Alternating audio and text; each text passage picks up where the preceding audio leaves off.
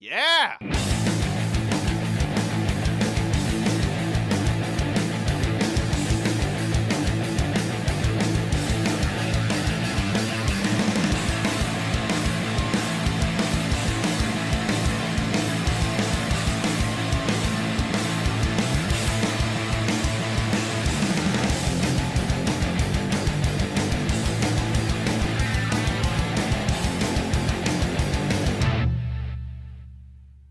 Oye, chava, búscame para mi nueva película un hombre eh, cisgénero, eh, latino internacional, como me caigas de término, de 1,80 de estatura, por favor.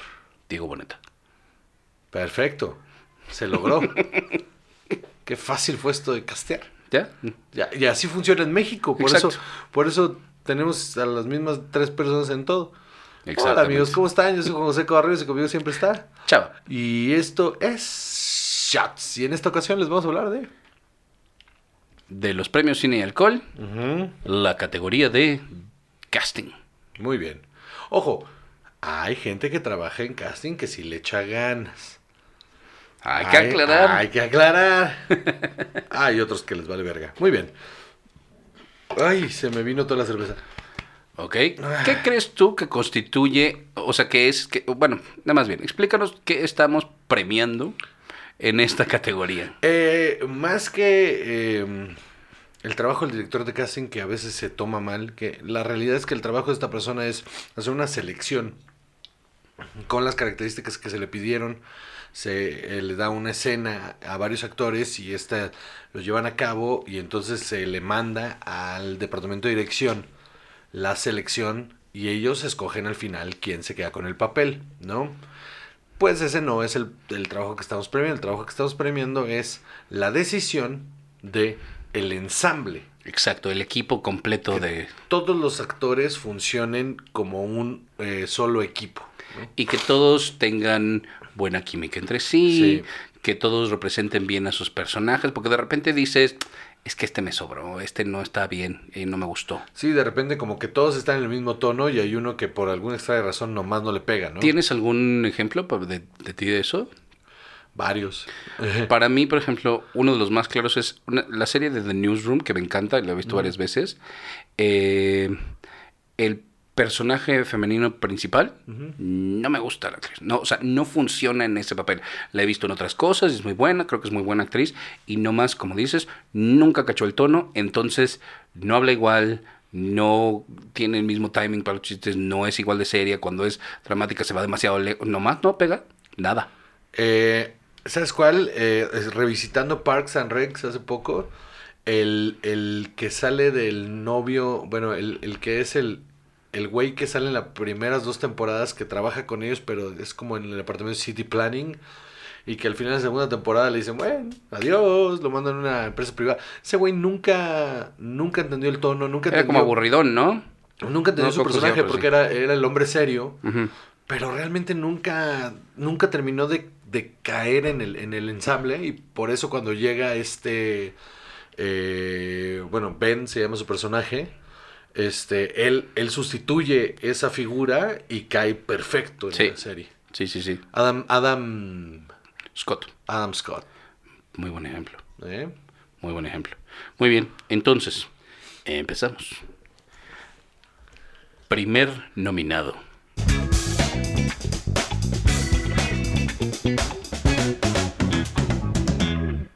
What the fuck?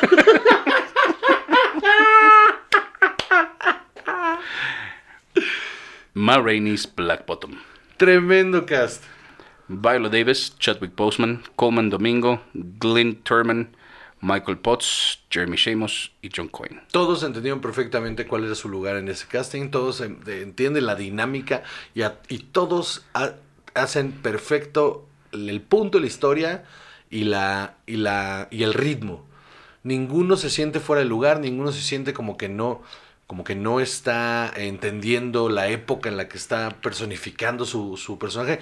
Incluso en, en los acentos está súper bien En puesto. cómo todo. hablan, cómo se mueven, todo eso. Sí. Eh, eh, Es, yo creo que un éxito de esta categoría es cuando los ves y dices, es que no me imagino a nadie más ahí. Sí, sí, sí. Ni Viola Davis ni Chadwick Boseman me imagino a No, nadie ni más ahí. No, no, no, ni los demás. Ninguno. Son todos muy bien hechos. Si en el momento en el que estás viendo la película y piensas, ah, este papel lo pudo haber hecho tal, ya, ya vale madres.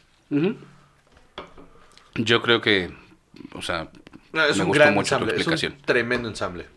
Perfecto. Siguiente nominado.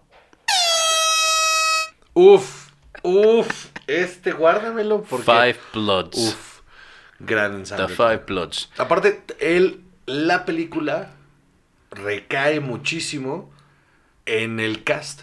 Entonces, de The Five Bloods tenemos Delroy Lindo, Jonathan Majors, Clark Peters, Norm Lewis, Isaiah Whitlock Jr., Melanie Terry, Paul Walter Hauser, Jasper Pakonen y varios actores vietnamitas por ahí y Jean Reno. Es que no quiero pronunciar estos nombres. y Chadwick Boseman también. Em, a mí me, me parece que es un gran, gran... El, el cast principal, el ensamble del cast principal es perfecto. Es perfecto porque, eh, aunque Delroy Lin- eh, Delroy Sí, Lindo, Delroy Lindo, sí. eh, él, es el que, él es el que lleva la batuta, todos responden perfecto a eso. Y todos tienen esos momentos súper histriónicos y, y de historia y, y- y están en el mismo tono, ¿no? Entonces sí se siente como que son un grupo de amigos que se volvieron amigos durante la guerra. O sea, eh, si no me hubieras dado escenas de background, igual, igual hubieran funcionado, ¿eh? Igual te crees que sí, se conocen de toda la vida. Y además, o sea, complicado hacer esta película en la que hay tantos moods diferentes Sí. y tantos tonos distintos de, eh, de los diálogos, del guion, de todo. Sí, Cambia sí. muchísimo la película varias veces. Sí, sí, empieza como, como una película de mercenarios y... No, más bien, empieza como una película como de reunión y luego se vuelve de mercenarios y luego se vuelve eh, de, de, este, de desastre y luego se vuelve... Va cambiando y va cambiando y va cambiando de terror, llega a ser... Es una cosa impresionante como todos responden perfectamente bien. Correcto. Siguiente nominado. Ay, le piqué dos veces. Está chafa. Ah, The Devil All the Time. este... A ver, Tom Holland, Bill Skarsgård, Sebastian Stan, Haley Bennett, Harry Melling, o sea, Mia Wasikowska, Robert Pattinson. Por todos lados está impresionante este, este cast. Sebastián Stan también anda por ahí. Sí, ¿no? lo mencioné, creo. Pero bueno, vamos. Ah, bueno. Este, aquí lo difícil es eh, controlar todos esos egos, ¿no? Es que todos son actores muy fuertes y creo yo con estilos muy distintos. Porque, por ejemplo, Robert Pattinson eh, suele ser muy intenso en sus actuaciones y creo que también eh, he leído o escuchado por ahí que también para trabajar, ¿no? Y, y Tom Holland con esa inocencia por la que va por el, con la que va por el mundo, eh, imagínate nada más hacer que, que estos personajes de repente tengan eh, esta- estas interacciones bien y que eh, otra vez encontrar la química entre todas estas personas no es nada fácil. No, no, no, es un gran, gran ensamble de nombres muy, muy grandes. E incluso los personajes que no tienen conexión entre sí. Otra vez nos vamos a ese punto de... Es que claro, si lo veo, Bill Skarsgård, ¿no? O sea, sí lo ves así en, en- ese papel de... ¿Sabes qué pasa? Que yo ese, güey, yo ese güey lo veo haciendo lo que sea. Sí, O sea, es, es tan impresionante el rango que tiene que el, el- el papel que me lo pongas lo veo. los tres. Bueno, yo creo que el menos es este Alexander, eh, es el menos Sí. eh, buen actor, la verdad. Eh, pero... Pero todos los demás cargas Sí, están muy cabrones. todos. Y el papá es un monstruo. También, El papá es un monstruo. sí. Listo. Siguiente nómina. Siguiente nominado, Juan José. Ay. Ese, ese- ese también déjamelo guardado porque te lo tengo a ti. Te lo- ese, te lo he guardado. Ese, ay, rogaba por tener ese sonido. Es claro, inconsequible de otra manera. No, no, pero es que, o sea, tenerlo aquí, como para... A la mano. Y no tener que ser, ay, y, y editarlo y meterlo, no tiene el mismo feeling. No, claro. Claro, sí. Si no lo escucho yo, Ajá. no, hay humillación. Exactamente. Entonces, claro que sí. No, Entonces, como te voy a humillar en postproducción. tu madre, siguiente nominado. Ted Lasso. No corresponde la, la, la nominación con el sonido, ¿eh? Por cierto. No, no, para nada. Este... Eh, ¿Qué te pareció? A ver, Jason Sudeikis eh, eh, como Ted Lasso, Brendan Hunt como Coach Beard y, o sea, aquí todos los demás. O sea, yo creo que Juno Temple lo hace súper bien, Sí. eh, pero todos los futbolistas también es otra vez esa cosa. Cuando tienes estos casts que requieren tantas personas que sean diferentes, que sean interesantes todos, Y que todos te den algo, ¿no? que todos te den algo. O sea, incluso el papel de Dani Rojas, que es este mexicano que se llama Cristo Fernández, Dani, Ro- Football is Life, Football is life. es buenísimo. Porque es, ¿sabes qué? En esencia te debería cagar. Ajá, ajá. Porque dices, estos se están burlando de este cabrón. Pero no, porque lo hace tan bien y también tiene esta misma como pasión por la vida y por lo que está haciendo como, como Ted Lasso, que me cae muy bien. Sí. Súper bien. No, y, Todos. el, y el otro coach El otro coach, Coach Beard, es excelente. es, es, es. Pareciera otra vez que son brothers de toda la vida. Porque además es un tono, o sea, tú como comediante, debe ser un tono bien difícil de hacer, ¿no? No, ¿Sabes qué? Eh, alguna vez eh, intenté hacer este rollo del deadpan. Eh, no puedo. Yo creo que tú eres una persona muy expresiva, Juan José. Sí, tremendamente. No, yo no tengo la habilidad de hacer deadpan. No, no, no puedo comunicar sin ser malinterpretado. Solo, o sea, Suena a desdén, Sí. a, a- sí. Sí, sí, yo, sí, el otro día quien preguntó, creo que a Soch, que es una comediante, le mando un saludo, Soch Santos, mandó, puso en Twitter así de, eh, eh, díganme una ocasión en la que, en la que su humor los haya metido en problemas, y le dije, y le puse, toda la vida, toda la vida, porque todo, todas las interacciones, no sé interactuar con otras personas porque todo lo que digo suena o condescendiente o suena este o a sarcasmo. Entonces no hay manera de que la gente no piense que me estoy burlando constantemente de ellos. En defensa de la gente, hay, hay, hay, hay probabilidades importantes Ajá. de que sea así, Sí. ¿no? Ayúdame, ¿no? O sea, Pero lo haces bien. a mí me hace mucha gracia siempre. qué bueno, qué bueno que y por eso eres mi único amigo. O sea, A mí me hace muchísima gracia siempre que te veo hacer eso. Qué bueno. Ah, se está burlando ese güey, no sabe. deja, deja de decirle eso porque entonces la gente va a pensar que todo el tiempo bueno, ¿sabes qué? Bueno. Bueno, ok, va, lo que sigue, ¿qué? Es un gran ensamble. Es un, sin duda alguna. Este. Porque Jason Sudeikis, bueno, ya estaba ahí, ¿no? O sea, él y Jason y, y, y el Coach Beard ya estaban ahí. Pero justo ponerles a ellos dos siendo estos personajes tan gringos, en dos facetas distintas del gringo, eh, con el stiff upper lip de los ingleses, que además son chistosos, pero también son sarcásticos, Lo voy a volver a ver. y, y- y- y como dices, condescendientes. ¿Ves? Lo que, te lo que te pasó es que debías haber sido inglés, Juan José. Este, Sin comentarios.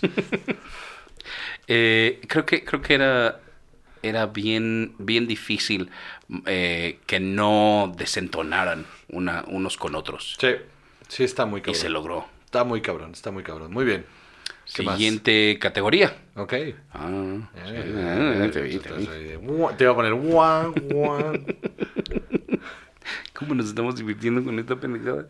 Este, diseño de producción. Diseño de producción. ¿Qué significa diseño de producción? El Salvador? diseño de producción es el trabajo que se hace para que eh, lo que estás viendo se sienta como un lugar real, como que estás ahí, como que realmente han pasado otras cosas, son otras personas. Si es un lugar viejo, tiene que tener ciertas cosas, Está no es, listo. Verosimilitud al universo que se está contando. sin duda, claro que sí. ¿Ves? Muchas gracias, exactamente. Nada más que agregar a eso. Sí, porque la gente cree que, ay, no, mira, es que son los que montan el set y, o sea, y pintan la pared. No, espérate. O sea, son parte del crew, pero no es eso. Ajá, exacto, ¿no? Es, es, es muchísimo, muchísimo más y, y de repente eh, creo que ellos también tienen esta oportunidad de de repente colgar detallitos, ¿no? Que son sobre los que se hacen videos, sobre los que se hacen podcasts, de decir, es que mira, atrás de donde pasó todo esto había un reloj que decía tal. Había una figurita de esto, estaba la caja de cereal tal.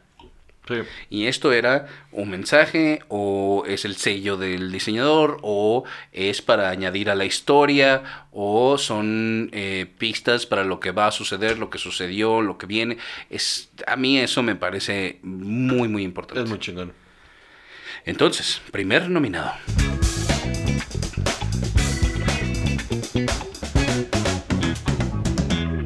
WandaVision.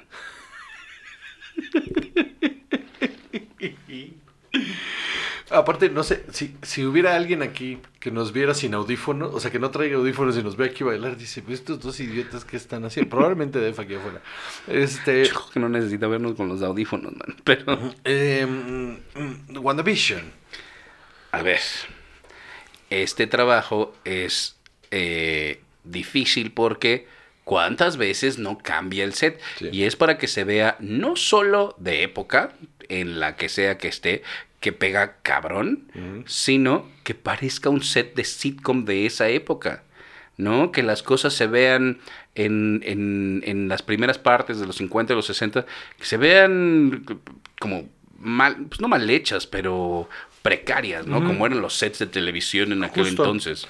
Y aparte también eh, tomar elementos exactos de escenografías de esa época y replicarlos con un toquecito de diferencia. Cada vez que la casa iba cambiando, él se iba acomodando según el sitcom en el que se basaba eh, de manera eh, prioritaria.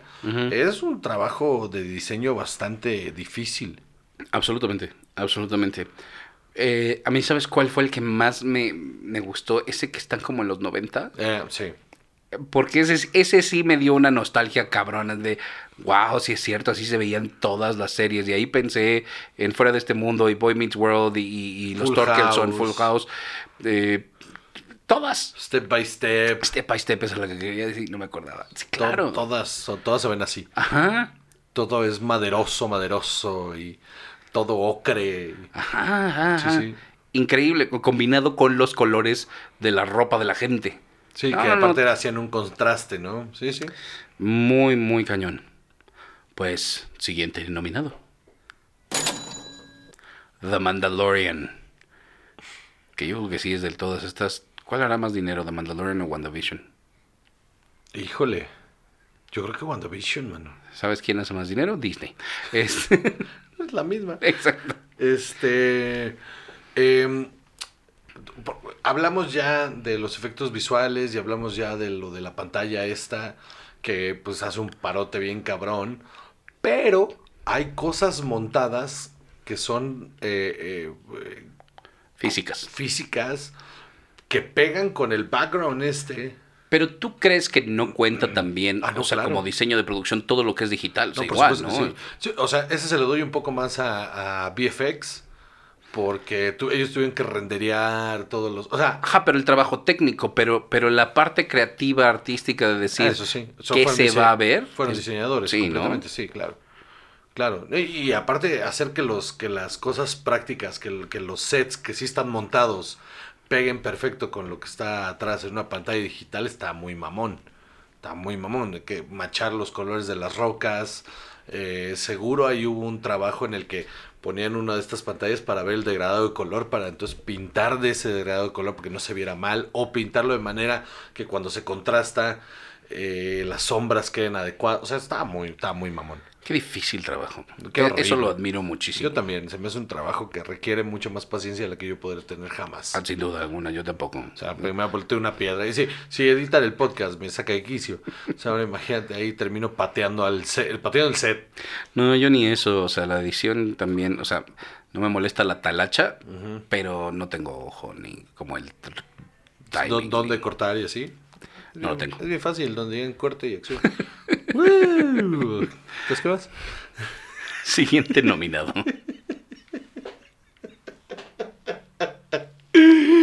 Perdón. Este es mi sonido favorito. Ma. Rainey's Black Bottom. Este diseño de producción está mamón. Pero mamón. Porque la parte de- Que son dos sets realmente, ¿no? son dos sets y un Un exterior. exterior, ¿eh? Eh, la parte difícil, tres, son tres sets, porque es el pasillo cuando bajan de las escaleras, adentro del, del- del cuarto de ensayo y abajo en el, Camerino. el camerino. Esos son los tres sets Correcto. y el resto es un, un exterior nada De la más. calle, ¿no? ajá. Ajá, que se tira de tres lugares diferentes. Eh, está muy mamón, güey. O sea, el, el exterior es impresionante. Eh, Está cabrón. A mí siempre me, me- me llama mucho la atención así de qué difícil ir a escoger una calle que además puedes vestir como de época, entonces que no haya cambiado, pero sí, pero... Yo creo que ese exterior es lote. ¿Tú crees? Estoy seguro. Es muy, eh, está mucho más fácil construir en un lote esa calle, nada más, porque aparte tampoco está tan grande y la perspectiva la pierde un poco. Entonces, si construyeron una cuadra y luego le metieron CGI al fondo y CGI hacia el otro lado, está mucho más fácil que ir a vestir una, ciudad- una calle, güey, y cerrarla. O sea, no mames. O sea, Y cerrar una calle. no, o sea, me refiero a- no, no, pero cierras una calle con todos esos coches, con todo el, o sea, porque aparte la- las texturas de las paredes y todo, Sí, sí. está súper difícil de lograr eso. Tal, probablemente tengas razón, porque a mí siempre me llama mucho la atención eso, y en mi inocente cabeza siempre es así de, no, es que...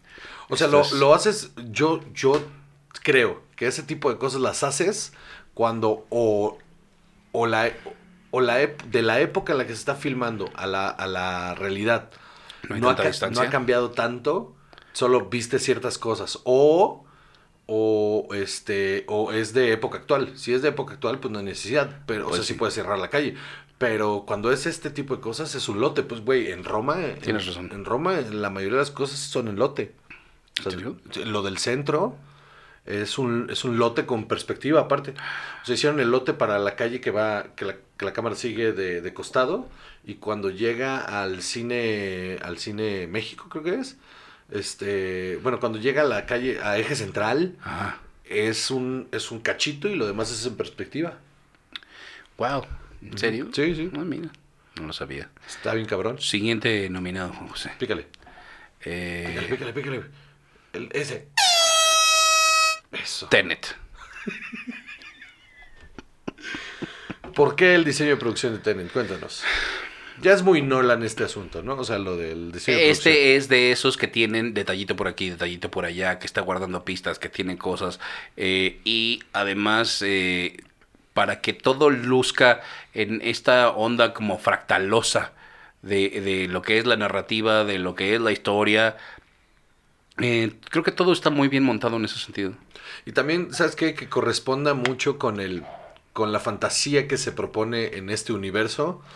Eh, todos estos colores medio imposibles en los que funcionan eh, eh, tanto el- el- los edificios, las, o sea, todos estos edificios negros sin reflejo, eh, las tonalidades grises de la ciudad, o sea, Tienes razón. eh, eh, eso te hace, te hace sentir que no, que no pertenece a la realidad en la que vivimos. Tienes toda la razón. Y eso lo hace muy cabrón. Claro. Porque no solo es ir a escoger la locación, ahí sí creo que digitalmente vistieron Sí, sí. muchos de los edificios. Claro, como el nuevo orden y, y el fuego y el- los incendios en la ciudad. Pon tú. Pon tú Casi igual. Casi sentí. igual. Hay como, este, como, ¿qué será? Este, 150 millones de dólares de diferencia. Fácil. Fácil. Y, y- y como 380 en valor. Y como invaluable eh, eh, la diferencia entre los guiones incluso. Diferencia intelectual. Bueno. bueno, entonces. Todo. Esos son todos los nominados. Muy bien, pues Sí. damas y caballeros, recuerden que la votación ya está abierta. Los premios Cine y Alcohol son el 27 de abril. Vayan y voten en este momento por quien ustedes hayan el, eh, quieran votar. A arroba Juan José, eh, hashtag los 140 votan, hashtag premios Cine y Alcohol. Y eh, gracias, yo soy Juan José Cobarrios y conmigo siempre está. Chao. Y esto fue Shots.